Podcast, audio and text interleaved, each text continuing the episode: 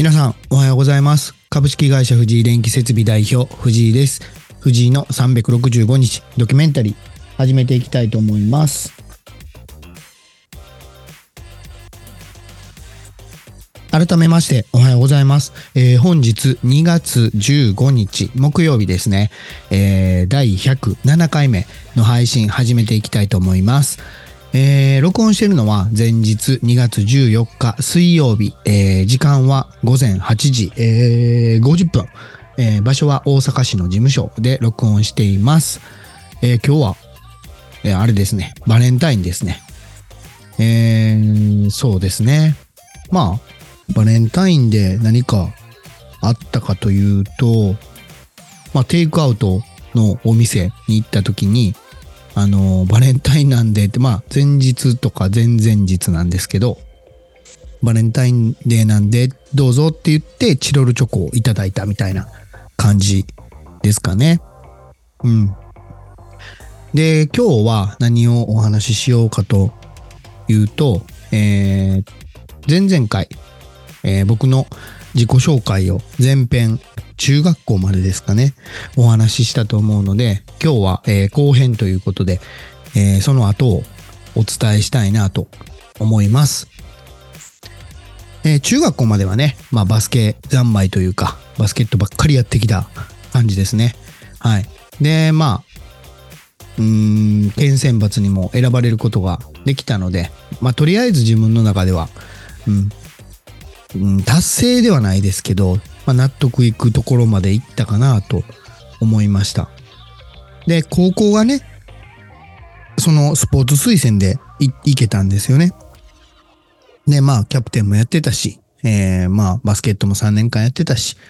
で、まあ、成績も、うん、普通に取れてたので、まあ、スポーツ推薦っていう感じで、面接で、称号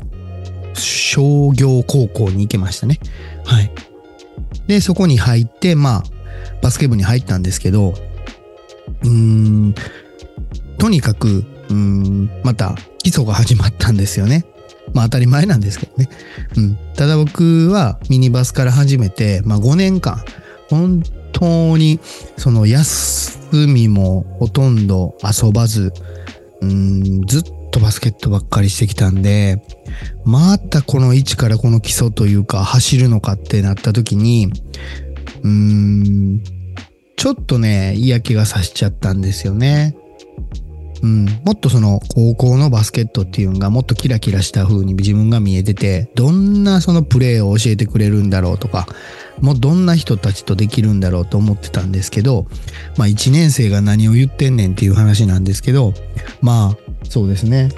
でも僕的にはいきなりまたそれを走れみたいな感じやったんで、ちょっとね、徐々に行かなくなったんですよね。もう本当に今振り返ると情けないなっていう感じですよね。うん。だから、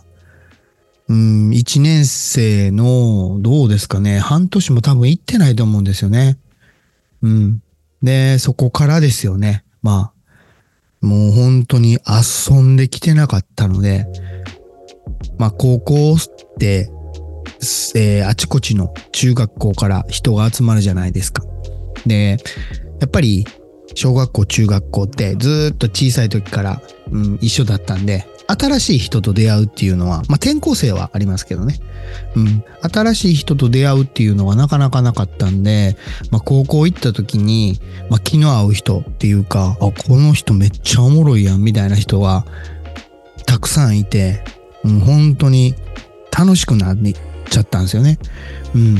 もうだから本当に高校の時はもうお恥ずかしいんですけど、本当に遊びほうけてましたね。うん。とにかく遅刻もするし、遊ぶし、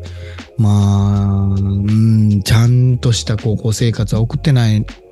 ですね。うん。まあ、本当に、うん、ダメだ。ダメだったなって振り返って思います。うん。まあ好きなことをやってたって感じですかね。うん。まあでも自分的には、その、えーバスケットをやってたことによっての経験と、その高校の時に友達とむちゃくちゃ遊んだ時の経験が今の自分を作ってることは確かなので、まあ、よかったなと思ってます。まあ、いろんなご意見はあると思うんですけど、うん。でも、どうですかね。うん、その瞬間を一生懸命に生きるっていう面では、まあバスケにしろ、まあ遊びにしろ、一生懸命生きてたと思います。うん。まあ今もそうですけどね。で、まあ高校3年間、まあそういう感じで遊び、遊びまくってたんですけど、で、やっぱり遊びまくってたんで、まあテストの点はまあそこそこ取れてたんですけど、まあ卒業の時に何があかんのかって言ったら、やっぱ遅刻とかもしてたんで、その時間が単位が足らなかったんですよね。うん。だからまあ補習とかも行きましたし、まあなんとか、えー、卒業までできることになったんですけど、まあでもね、そういう、うん、素行の悪さというか、悪い人を就職にうん、推薦してくれるなんてこと、甘い、甘いことないですよね。うん。まあこれはまあ自分が招いた結果なので仕方ないんですけど、でまあ高校3年の時にみんながその進路決まっていったんですよね。進学とか、えー、就職とか。まあでも自分は全然推薦もされないんでどうしようかなみたいな感じで悩んでたんですけど、まさすがにね、卒業前、まあ2月3月ぐらいかな、うん、には決めないとあかんなと思ってたら、まあ、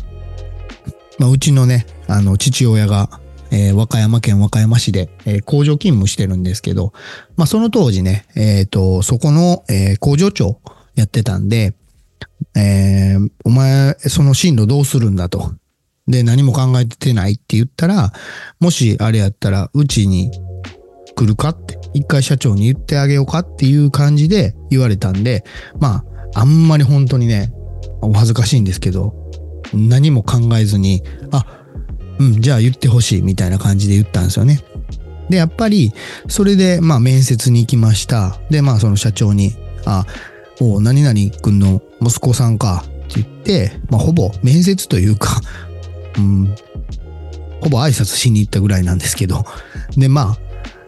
普通に入るかって言われたんで、はいって言って入りましたね。うん。まあでも本当に、うん、情けないというか、何にも考えてない、うん、19歳になる頃ですよね。うん。まあでも、若い時ってそこまで考えるのかなっていうのは僕の正直な意見です。うん、だから今、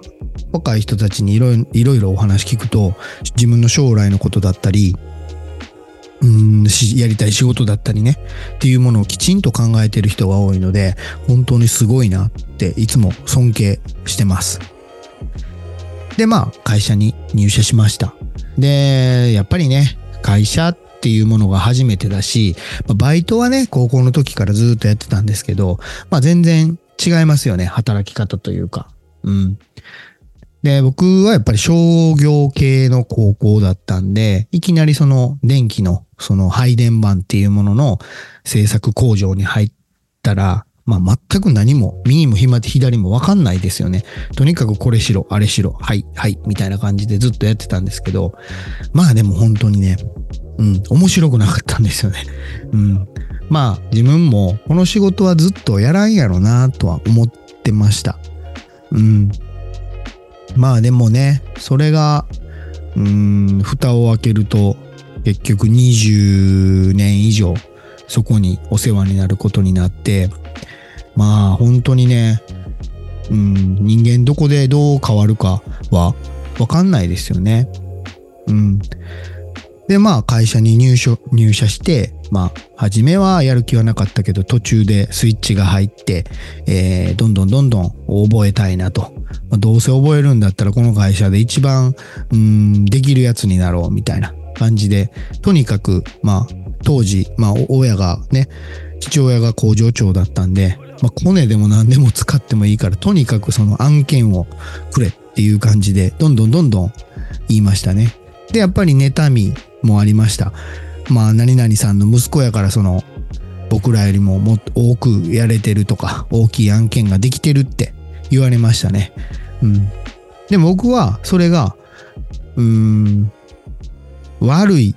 悪いとかわかんないですけど、せっかく自分がその立場に慣れてるんだったら、それを使わない手はないなと思ったんですよね。うん。だからそれを、えー使って、どんどんどんどん、えー年齢よりも大きな案件とか、大きな現場とか任せてもらって、えー徐々にできるようになりました。で、やっぱりね、失敗もむちゃくちゃしました。本当に。うん。本当にね、その当時の僕のあだ名が破壊だって言われてるぐらい、え部品壊したりとか、まあ何かトラブルが起こったりとか、うん、ほとんどでしたね、若い時は。うん、だからその経験があるから、今、んこうしたら、もしかしたら、みたいな。うん、予測が立つんですよね。人よりも多くやって、多く失敗してるんで。だこれが、うん、いいことはないと思うんですよ。失敗するのが正義っていうのは間違ってると思ってて、失敗は、まあ、できるだけしない方がいいに越したことはないんで、たまたまその失敗したのが、うん、そんなに問われることもなく、まあ、会社としてもそんなに損害もなく、なんとかいけてるだけで、もしかしたらその一つの失敗で会社がどうにかなるようなことだってあるんですよ。まあ、特に現場の仕事ってね。うん。お客様設備をまあ生産中に飛べたとかってなると、まあ保険は入ってても、まあ数億、数十億っていう損害賠償になったりもするんですよね。うん。だそういう意識が、まず、うーん、雇用側の時、特に若い時、そこまで思うのか、正直思いませんでした。うん。だからそれが、まあ、強気でいけいけてたのかなと、振り返っては思うんですけど、まあでもね、チャレンジした方がいいよ、うん、挑戦っていいよって、まあ自分も言ってる方ですけど、ただし、うん、立ち上がれないような失敗はするべきじゃないので、うん、だからその辺がね、まあ、勘違いしないようにしてほしいなと思います。はい。で、まあ会社で、まあ二十何年間勤めて、まあ後輩もできて、まあ二人ぐらいですかね。まあ弟子というか後輩をなんとか、まあある程度まで、うん、教えることができたので、まあ自分的には、まあちょっとは貢献できたのかなと勝手に思ってます。まあそれとひプラスね、やっぱりその会社でこんだけの、なんていうんですかね、技術とか知識とか経験とかやらせていただいたんで、今は本当に感謝しかないです。うん。で、その、なんていうんですかね、うーん、会社辞める時も、その、僕がいろんな現場を受け持ってて担当になってたんで、うん、そのお客さんからは、もう藤井くん辞めるんやったらもう藤井くんにお願いするよって言ってくれたとこたくさんあったんですよ。嬉しいことに。でも、それをやっちゃうと、まあ会社に対して不義理を働くことになると思うので、まあね、うん、決めるのはお客さんなんで、別にいいじゃないかっていう意見も確かにあるんですけど、僕はそこはやりたくなかったですよね。お世話になったんで。実際嬉しかったですよ。し、それがもし取れてたら、もう結構先まで安泰だったんで、そらね、喉から手が出るほど行きたいのは行きたいですけど、まあそれをやっちゃうとね、まあ、あいつ、うちの客取っていったみたいな感じで言われても嫌やったんで、うん、もうそれやったら自分で一から探そうということで、まあ SNS を始めたっていう流れになります。はい。で、その SNS を始めて、まず、まあ、インスタグラムから始めて、まあ、TikTok もちょっと軽くやってみて、ああ、全然結果が出ないな、っていうことで、まあ、Twitter ですよね、Q。で、やり始めました。で、140文字。何を書いたらいいんだ、えー僕はこんなことができますと。えー大阪で、うーん、電気工事をやってますと。っていうことを、まあ、フォロワー数も少ない人がいくらつぶやいても届くわけないんですよね。うん。まあでもやり方もわからないままやってました。うん。で、やっぱりそうした中でね、たまたま本当にこれは運が良かったんですけど、今の、その、初めての元請けさんの担当者の方が見つけてくれて、で、そこから DM をもらって、まあ面談して仕事がスタート。で、今となれば、まあ一番のうちの弊社のですね、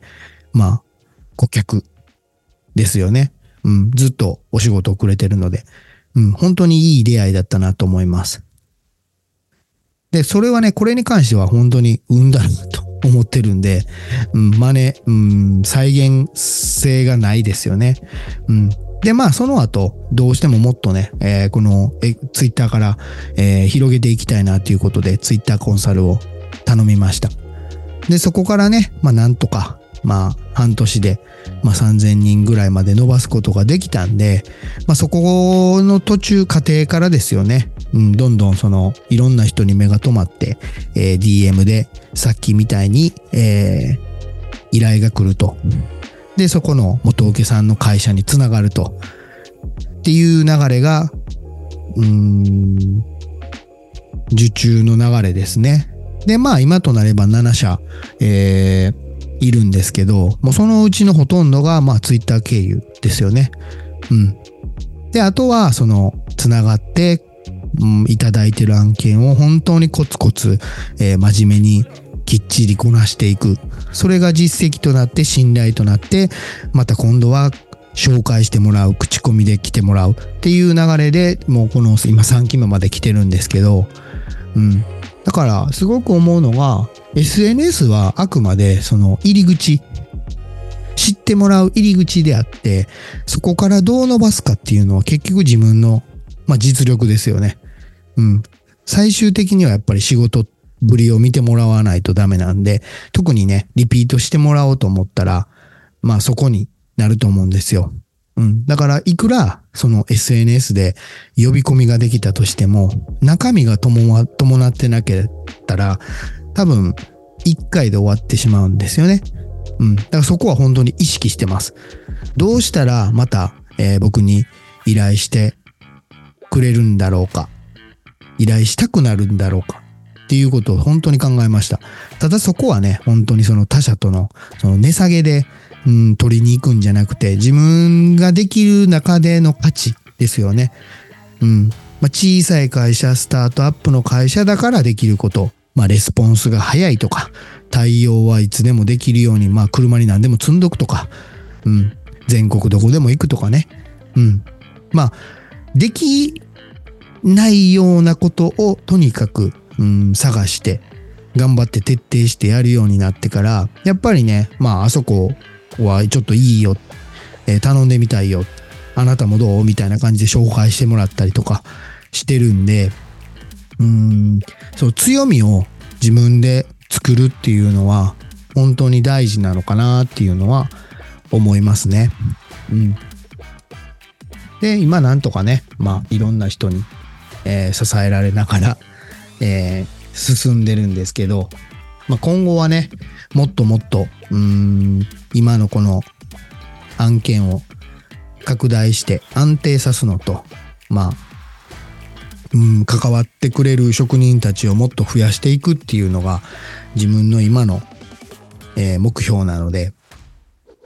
それはちょっとね、うん、2024年はもっとギアを上げていきたいなと思ってます。で、ちょっと長くなりましたけど、まあ、前半後半と、えーやりましたけど、まあ、僕のこの44年ですよね、生きてきたある程度の自己紹介になります。はい。で、もしね、何か質問等があるんだったら、まあなんかこの、あポッドキャストでも、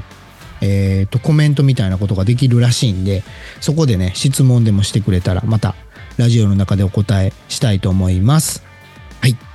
えーそれでは、えー2月15日木曜日の配信終わっていきたいと思います。それでは今日も頑張っていきましょう。行ってきます。